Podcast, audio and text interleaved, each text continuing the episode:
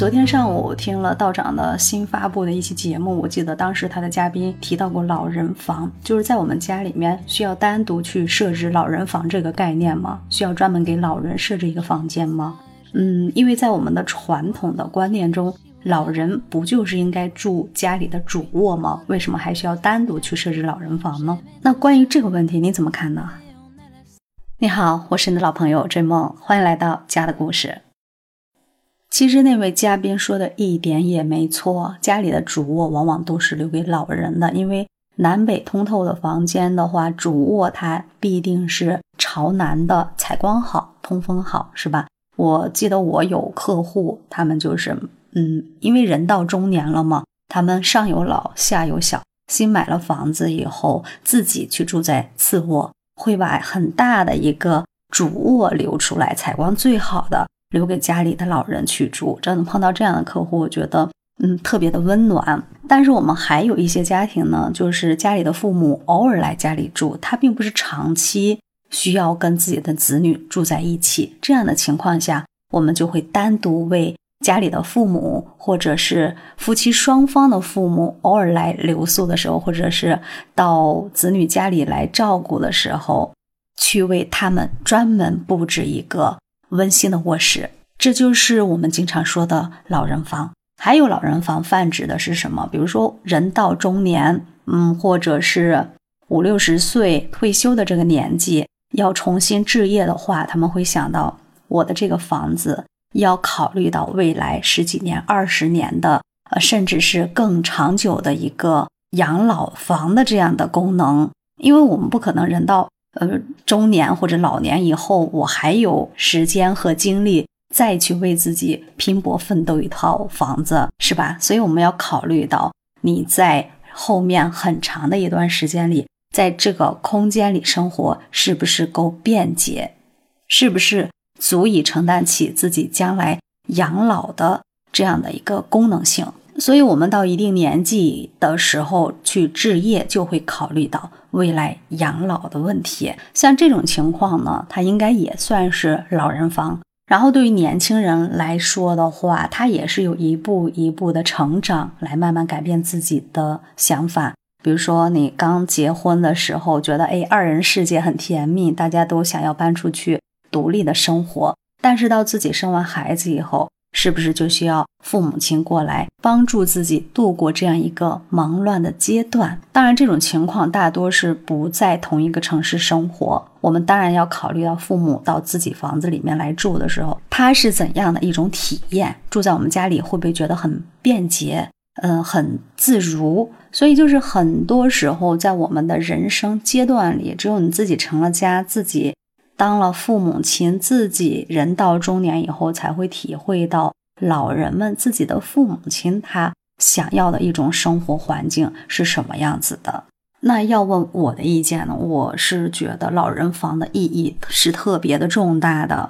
首先呢，它是专门为老人的生活去专门去做设计的。我们可以为老人提供一种更为安全和舒适的生活环境。不论是老人单独住一个房间，还是单独住一栋房子，安全性是我们首先要去考虑的。所以，不论是为我们自己，还是为父母去装修一个房子或者某个房间的时候，嗯，其实怎么来说呢？只要有老人生活的空间，它所辐射的范围，我们都要去考虑到。首先，第一个就是我刚才说的安全性。哎，我们地面铺砖或者铺木地板，更多的要去考量的是这款地板或者瓷砖，它能不能达到我们防滑的要求，是吧？如果家里本身就是那种很光滑的地面，那我们是不是可以去想个办法呢？在家里老人经常去活动的地方，比如说他们经常要在客厅坐很长时间，在客厅活动，在走廊、过道、门厅、卧室，他所。要走的这些动线里面，我们是不是可以去铺设一些地毯？那我们在装修的时候就比较好办了。装修时候我们一定要选择有这种防滑功能的地板。你就算是不只是为了家里的老人，为了孩子，为了自己，这个功能性首先是要放第一的。还有一个问题就是一定要控制噪音和光污染，也就是说要控制家里的光线。周围的生活环境我们是控制不了的。首先，这个门窗我们要保证它的严禁性，比如说外面有大马路啊，或者是外面有施工的这个工地呀，啊，我们要保证门窗的隔音效果要好，防止外面的噪音，嗯，经常传到我们室内来。对对对，还有防盗门儿啊，防盗门的隔音效果一定要好。呃，当然我们现在的话，很多家里都会把这个防盗门去给它换一下啊。如果我们小区的这个防盗门它的质量不是很好的话，你当然可以去把它彻底的换掉。如果质量还可以的话，你完全换一把锁子就可以了，保证它的安全性。有一个安静的环境才适合老人来休息，对吧？还有一个我刚才说到的光线问题，还有光污染问题。什么情况下会造成这种光污染呢？就是家里面的这种明装的灯或者是照明，它特别的多，就是你眼睛一看它，这个灯就照在，你就能看到它的光源。然后会把我们的眼睛就刺得很不舒服。还有家里有时候是那种亮面砖、釉面砖的时候，这个灯打到地面上来，它会有反射，是不是让人觉得很不适？所以我们在家里面设置灯光的时候，要尽量设置一些隐藏光源，或者是洗墙灯之类的，就是我们眼睛看到的是那种光线的晕染啊，它只要有这种照明的功能就行了，我们看不到它的。照明的光源的本身啊，这种情况下的话，我觉得不仅对老人、对小孩儿，嗯，对我们人的视力都会有好处。尤其对于老人来说，更得注意这种情况，因为老人的视力的话，它处在一个退化期，所以我们对老年人的这种眼睛啊视力的保护其实是很重要的，需要我们日常去关注的。那除了光污染的问题，还有一个光线是否？舒服，家里头我们不能家里头暗暗的，也对我们视力特别不友好。家里我们都知道要采光要好，通风也要好，是吧？对于老人生活的空间里来说，不论一个小小的卧室或者是一栋房子，我们首先为老人选择户型的时候，呃，选择房间的时候，就尽量给老人选择一个嗯采光充分，然后通风良好的一个房间。这样的话，特别有助于。老人的心情，还有家里的一个色彩的布置，要柔和的、温馨的，切忌冷冰冰的冷色调，对吧？就对老人特别不友好。对我们既然提到这个色彩，肯定要说一下，因为这个色彩对人的情绪影响是非常大的。如果我们家里啊，年轻人啊喜欢用黑白灰极简的利利索索的生活空间，如果你让老年人跟你来过来一起生活的时候，一定要给他。布置一些温馨的场景啊，还有他的卧室一定要光线柔和，然后我们所用到的床品呀、家具呀、墙面的颜色呀，一定要是让他觉得是温馨舒适。切记不要把这个黑白灰延续到你所有的这个家居布置里面去。比如说老人房、儿童房，就要根据适合他们的风格、适合他们的颜色去布置。你不要觉得我家里客厅是黑白灰了，卧室是不是也要给它延续进去？不是这样子的。你只要有室内门做阻隔，我们的卧室是足够私密的、独立的这样的空间，你完全可以打开门以后，它是另外一个天地，完全可以是另外一种风格和氛围。接下来我们还需要去注意的就是很容易去操作的一些电器，还有家里的开关啊这些功能性的。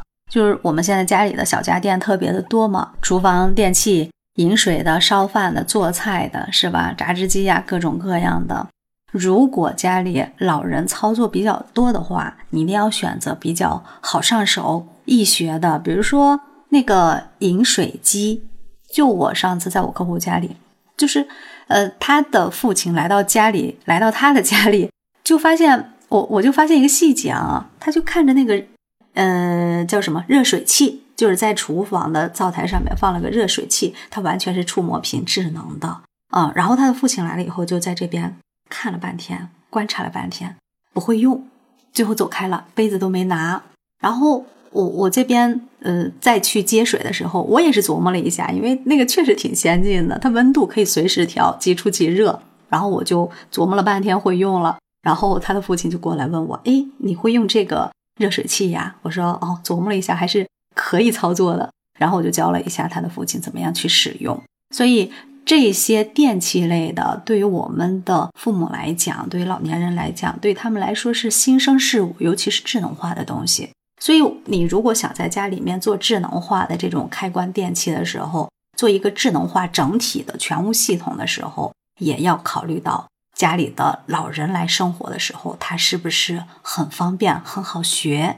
哎，比如说家里的电视，我们经常用到这种激光投屏啊，用到幕布，是吧？那你是不是要考虑到，如果和家里老人同住，住的时间久的话，他们看电视时间会长，对吧？我们平平时白天都上班了，他们在家里头，呃，看电视主要是他们的一些娱乐的。呃，最重要的一项事情吧，啊，一个娱乐活动，所以的话，家里就尽量选择那种我们传统性的电视啊，电视屏幕可以大一些，电视质量可以好一些，但是一定要便于他们去操作。如果家里是那种复式呀，或者有楼梯呀什么的这种的过道或者楼梯的小二层，我们一定要有扶手的设置。这个是我要补充一下刚才说到的安全性的问题，突然想到这一点。